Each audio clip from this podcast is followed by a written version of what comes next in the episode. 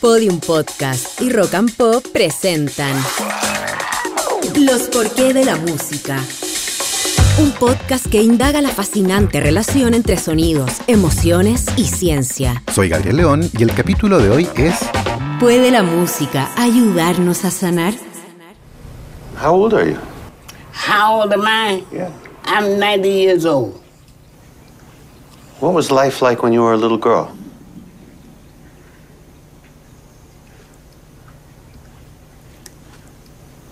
God, I've forgotten so much. I can't. I can't. I've forgotten so much. I'm very sorry. ¿Cuántos años tienes? What have you La forgotten? mujer mira al hombre que le acaba de hacer esta pregunta y contesta. What I used to do Tengo after 90 I became años. a young lady. Cuando el hombre le pide a la mujer que le describa cómo era su vida cuando pequeña, la mujer le dice que lo siente, pero que ya no puede recordar. Después de todo, llevo 90 años aquí, dice ella, una paciente con demencia, término general usado para referirse a una familia de condiciones vinculadas con el deterioro cognitivo que afecta principalmente a personas de la tercera edad y que, entre otras cosas, interfiere con su vida cotidiana.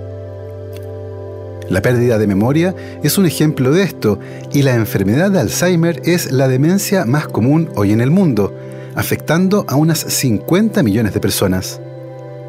Él le dice entonces que van a intentar hacer un pequeño experimento, usando a la música como un medio para tratar de escarbar en su memoria, para tratar de recordar cómo había sido su vida. La mujer se pone unos audífonos y comienza a escuchar When the Saints Go Marching In, interpretada por Louis Armstrong. Ella reconoce la música y pronto ocurre algo inesperado. Comienza a recordar varios episodios de su vida, como si la música hubiera abierto una puerta a las memorias que solo minutos antes no podía acceder. La escena es parte del documental Alive Inside, que explora la relación entre la música y la memoria y nos ayudará a sumergirnos en la pregunta de hoy. ¿Puede la música ser terapéutica? A esta altura está claro que la música ejerce poderosos efectos sobre nuestros cerebros, pero solo recientemente se ha comenzado a explorar el potencial uso terapéutico de la música de manera sistemática. Digo de manera sistemática porque si bien desde la antigüedad se había sugerido que la música podía influir no solo en los estados mentales de una persona, sino que también tener un impacto más profundo en su salud, solo ahora se estudia con mayor profundidad. Dos estudios recientes, por ejemplo, analizaron el impacto de la música en pacientes que se sometieron a diferentes tipos de cirugía con anestesia local. En cada estudio, los pacientes fueron separados en dos grupos para determinar si la música pausada y tranquila podía influir en ciertos parámetros como la presión arterial, la frecuencia cardíaca o los niveles de estrés y ansiedad antes, durante y después de la cirugía.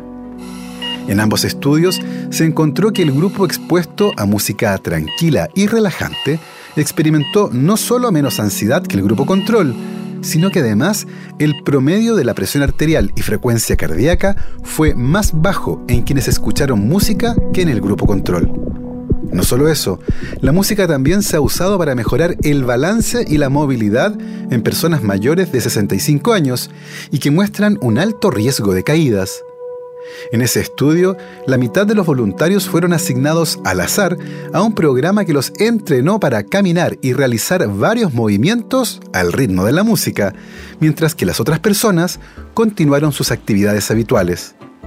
Luego de seis meses, los bailarines exhibieron una mejor marcha y equilibrio que sus compañeros y redujeron sus caídas en un 54%. Programas similares de movimiento coordinado con música parecen mejorar también la movilidad de pacientes con la enfermedad de Parkinson. Una cosa interesante de esto es que no solo la música parece tener un potencial uso terapéutico, sino que también ciertos sonidos. En un estudio del año 2022 se analizó justamente este potencial uso de ciertos sonidos para tratar a personas diagnosticadas con parasomnia, un trastorno del sueño que incluye una alta frecuencia de sueños descritos como perturbadores y que inciden en una mala calidad de sueño, conocida también como trastorno de pesadillas. Investigadores suizos estudiaron a un grupo de pacientes que tienen pesadillas recurrentes y les pidieron que imaginaran un escenario alternativo y agradable al de sus pesadillas. Mientras hacían esto, la mitad de los voluntarios escucharon un acorde de piano que luego fue reproducido cada 10 segundos cuando los voluntarios entraban en la fase de sueño en la que habitualmente tenían pesadillas. El grupo que había escuchado el acorde mientras imaginaba un escenario menos terrorífico, experimentó un gran descenso en la frecuencia de sus pesadillas, así como también en los estados de ansiedad derivados de este trastorno del sueño. Si bien se trata de un estudio relativamente pequeño, es un buen inicio para desarrollar tratamientos sencillos para enfrentar este trastorno.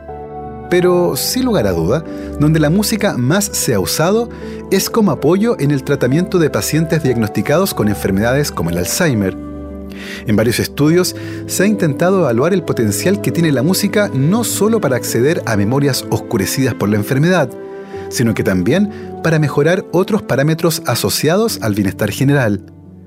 Muchos de estos estudios han mostrado un impacto positivo de la música a la hora de evaluar ciertos parámetros vinculados con el estrés y la ansiedad. Sin embargo, la evidencia vinculada a una mejora en la cognición, memoria y funcionamiento cotidiano es mucho más limitada, aunque existe evidencia anecdótica al respecto, como la historia que les contaba al inicio de este episodio. Hay varias cosas interesantes y que hacen que este tipo de análisis sea muy complejos. Recordemos, por ejemplo, que la música puede tener ciertos componentes muy personales, basados en las experiencias de vida y la emocionalidad asociada a cierto tipo de música o ciertas canciones. Eso quiere decir que tal vez una canción emocionalmente relevante para mí puede no ser importante para otra persona, y eso podría tener un impacto en sus aplicaciones en el ámbito de la musicoterapia. Y si bien en general se evalúa de manera positiva el impacto de la música en los pacientes, es necesario mencionar que todavía no existen metodologías homogéneas para evaluar el impacto y comparar diferentes estudios. Por ejemplo, cada grupo de investigación usa el tipo de música que más le acomoda, y esta diferencia puede explicar en parte la falta de consistencia en la evaluación de los resultados de las intervenciones que usan música.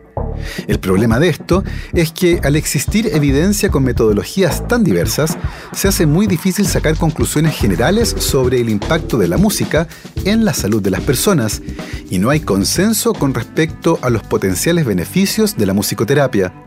No solo eso, un estudio del año 2011 realizado en Australia mostró que la música barroca tenía un impacto negativo en el comportamiento de personas con demencia. Si bien la diferencia fue pequeña, resultó significativa y ciertamente no hay una hipótesis plausible que permita entender este curioso efecto. Más allá de estas dificultades experimentales, la investigación más reciente sugiere que la música que habitualmente consideramos como relajante y calmada sí tiene un efecto relevante en la salud de las personas hospitalizadas, particularmente sobre los niveles de estrés, frecuencia cardíaca y presión arterial. Esto último se ha confirmado incluso en bebés recién nacidos prematuros, que cuando fueron expuestos a diferentes tipos de sonidos, incluyendo canciones de cuna, mostraron mejores parámetros fisiológicos y durmieron mejor, lo mismo que sus cuidadores. Todo sugiere que esta es un área que todavía debe ser explorada con mejores métodos, pero teniendo en cuenta la enorme conexión emocional que tenemos con la música, no sería nada de raro que todos tengamos nuestro propio botiquín musical, con canciones que no solo nos hacen sentir mejor, sino que realmente nos pueden ayudar a manejar mejor el estrés y la ansiedad. Una mantita musical. Así hemos llegado al final de este viaje por otra pregunta fascinante. Nos puedes enviar el porqué de la música que te gustaría que respondiéramos en un próximo capítulo a podium.rockandpop.cl. Nos volvemos a encontrar pronto para seguir explorando los porqué de la música. Esto fue Los porqué de la música, el podcast que indaga la fascinante relación entre sonidos, emociones y ciencia. Para escuchar otras historias como esta, entra a podiumpodcast.com, rockandpop.cl, Spotify o donde escuches tus podcasts. Y síguenos en nuestras redes sociales donde nos encuentras como Podium Podcast Chile y Rock and Pop Chile. Guión y voz Gabriel León. Producción sonora Julio Rojas. Edición Constanza Zúñiga. Idea original Ignacia Inostroza. Dirección General, Podium Chile.